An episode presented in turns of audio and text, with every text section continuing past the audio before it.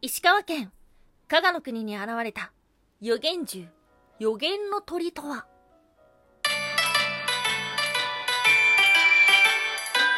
タンは妖怪について知りたい。はい、空飛ぶワンタンです。ワンタンは妖怪について知りたいということで、この番組は普段キャラクター業界で働いているワンタンが、日本におけるめちゃくちゃ面白いキャラクター妖怪についてサクサクっと紹介している番組です。この番組のスポンサーは友沢さまさん。歴史とか世界遺産とかを語るラジオなど放送されています。詳細はツイッターにありますので、ぜひぜひ番組概要欄からチェックしてみてください。はい。今日は東京はめちゃくちゃ寒いというか雪降っているし。もう寒いよから家の中にいても寒いってもうどうしたらいいんだよ なんていう風に思ってしまいます。でもね、今日お家で仕事だったからオリンピック見れました。フィギュアスケート。圧巻でしたね。自分じゃないのに、もう心臓バクバクでですね、本当に手に汗握るっていうような演技だったな、なんていう風に思います。はい。そしてですね、毎週木曜日は日本中の妖怪を探している妖怪日本一周の旅というのをお届けしているんですが、今日お届けする場所っていうのは、今日の東京に負けないぐらいめちゃめちゃ寒いところなんです。はい、ということで、今日お届けをする都道府県は、石川県。はい、県庁所在地は金沢市ですね。うん、行きました。めっちゃ良かった。夏に行ったんですけど、ちょうどね、お祭りやってるタイミングだったので、交通がストップしてしまったっていうのはあったんですが、代わりにね、お祭りを見ることができてよかったな、なんていうふうに思っております。あとは、美味しかったね、のどぐろ。お酒。あらかじめ行く前にね、金沢行くんだけど、どこでご飯食べたらいいっていうふうに聞いてたんですよ。で、そしたらもう出るわ出るわ、回転寿司、回転寿司、回転寿司回転寿司って言って、もうなめとんかいですよ。なんで石川まで行って回転寿司なんだよっていう風にさ、言ってたんですけども、でもね、めっちゃ美味しいみたいですね。はい。チェーンのお店とかでも、やっぱりその仕入れ先が違うので、めちゃめちゃ美味しいらしいです。って言ってるからには、つまりワンタンは行ってないんですけど、行ってない理由は、え、回転寿司ってなったんじゃなくて、めっちゃ混んでて入れなかったんですよ。ああ、それぐらい人気なんだな、なんていうふうにも思ってしまいました。はい。そんな石川県、いろいろ今日は調べてきたんですけども、実は、あの、えー、有名な、このコロナ禍で有名になった妖怪っていうのが、石川の方の妖怪だったみたいなんですね。それが、予言の鳥。はい、ズバリの名前なんですが、予言獣です。アマビエとかと同じような予言獣ではあります。あとはね、他にもちょこちょこ調べてきたんですけども、まあ、神様的なものが多いななんていうふうにも思ってしまいました。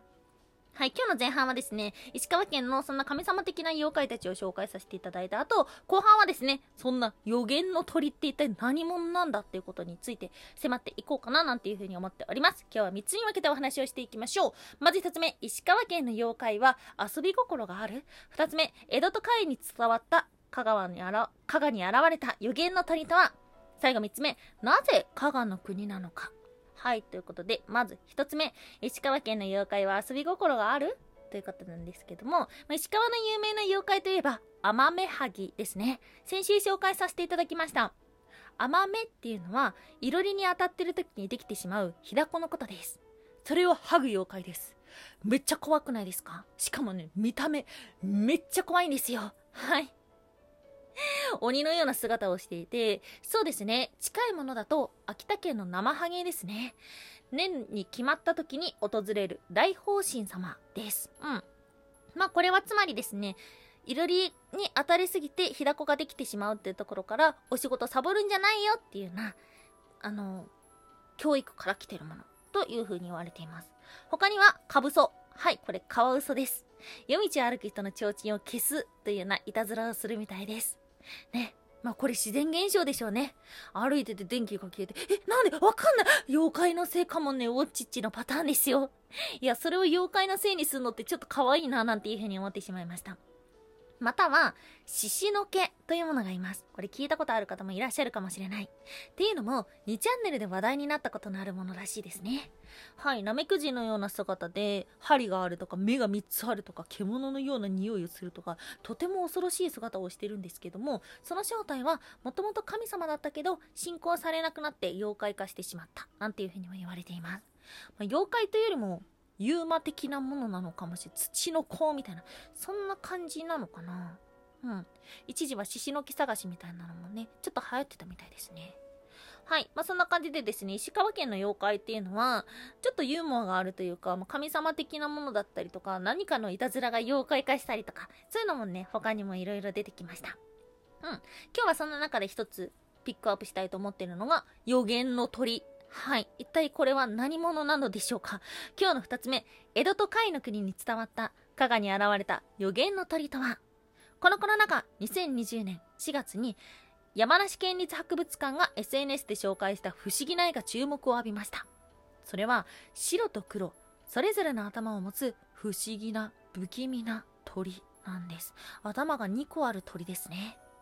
はい。これはですね、甲斐の国、現在の山梨県の名手が1858年12月に記した防射病流行日記というものがあってそこに描かれているものなんですけども加賀の国城山に現れた頭が2つある不思議な鳥が言いました。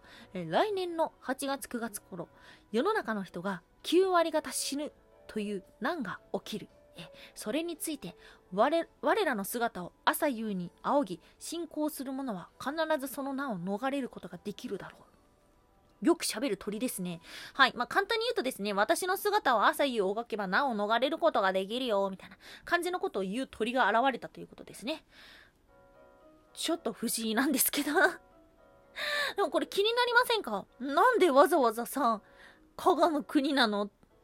一体この話どっから来たの？っていうことなんですけども、実はこの半年前に江戸で同じようなものが描かれてたみたいなんです。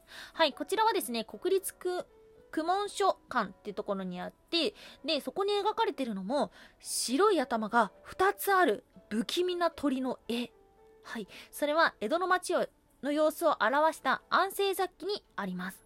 うん。加賀の国、白山に鳥が現れ、えー、世の中の人9割が知る難がありますっていうね、ことをね、言い出したらしいですね。で、これが書かれたのが1857年6月頃。はい。先ほどの半年前のことなんです。この頃一体江戸では何があったかというと、コレラの大流行。ということで、このこれらの大流行を受けて、江戸が書いたものが甲斐の国に伝わっていって、その中でなんかいろいろ伝言ゲーム的に変わっていって気づけば頭が一個黒になったみたいな、そんな感じなんじゃないかなっていうような説がね、濃厚ではあります。ますますわからない。なんでわざわざ加賀の国なんだろう。はい、ということで今日の最後3つ目。なぜ加賀の国城山なのかということなんですけども、その答えの一つが先ほど紹介した山梨県立博物館の見解として残っています。おそらくこれは当時の人々が不思議なことが起きそうな霊地としてその名を借りたもので、実際に城山にこうした霊獣が現れたわけではないのでしょう。予言の鳥という名前も当館で付けたものです。っていうね、最後の一文衝撃じゃないですか。あ、あ、あなたたちが、みたいな話になって。ちょっとワンタンびっくりしちゃったんだけど。だからなんか、現代的な名前なのかな？予言の鳥っていうね、急に文章みたいな感じになってるんですけども。はい、ということなので、あの、石川県である、石川県ってか、香川の国である必要はそもそもないってことですね。城山がなんとなく不思議なことが起きそうだっていうことで付けられたとあるんですけども、実は別の説があって、香川には不思議な鳥がいました。はい、それは、ライチョウです。体の一部が白くなる鳥として描写されていることから、ライチョウではないかというような説があるんです。で、ライチョウが2は重なっているのを見間違えて、え、あの鳥頭2個あるけど、ってなっちゃったんじゃない？っていうような説もありました。はい。ライチョウがとても貴重なもの、高貴なもの、えー、真珠的なものだっていうふうに考えられてたのは昔からそうだったみたいで、まあ、江戸時代にもそのような描かれ方をしてますし、昭和の時代にもですね、このライチョウっていう、まあ、城山にいる鳥がいるんだぞ。でこれなかなか見ることができないんだぞ。で、見たものは幸運なんだぞ、みたいな。そういうふうに言われているみたいですね。この鳥はよく火災を避けるというっていうのはワンタン聞いたことあるんですけども、うん。なのでですね、予言の鳥の正体はライチョウなんじゃないかなみたいな説もありました。はい。ワンタンはね、実はこの予言の鳥昔からしてたんですけど、紹介しなかったんですよ。なんでかっていうと、ワンタンは鳥が苦手だから あんま鳥の話したくなかったんですけど でもまさかこれがね、加賀の国のものだっていうのは今回は本当に初めて知ったので、まあ、改めて紹介させていただいたものです。はい。アマビエの他にもこうした予言獣がいるっていうことなのでですね、まあ、このココレラと共にいろんなところにいろんな妖怪がいるんだななんていうふうにも思ってしまいました。はい。ぜひですね、あの、金沢、石川県に行くときにも興味を持っていただけたらと思いますし、城山に行くときにはですね、ライチョウを見て、あ、あれが予言の鳥か、なんていう風に探してみるのも面白いかもしれません。ワンタンは妖怪について知りたい。おやすみもいもい。仕事で史上2番目のやらかしをしています。え皆さんの失敗エピソード募集します。はい、おやすみマメというのはワンタンがポエムプーコと言いたいコーナーですね。ポエムが何だかよくわかってないから、ポエムプーコしか言えないコーナーです。いや、本当に深刻ですよ。ワンタンの死刑執行は月曜日に決まりました。えー、それまで、よろしくお願いします。それ以降はもう消えるかもしれませんいや、そのレベルですね。今までの一番のミスは、ぬいぐるみをめちゃめちゃ発注したっていうのがあるんですけど、それに次ぎますね。いやー、何かありますか、まあ、失敗話。後になったら笑えることもね、現在進行形その渦中にいると笑えないもので、ワンタンは震えております。はい。えー、来週お会いできそうであれば、またよろしくお願いします。日曜日はちゃんと更新します。はい、ということで、今日もお聴きいただきましてありがとうございました。以上、その他のワンタンでした。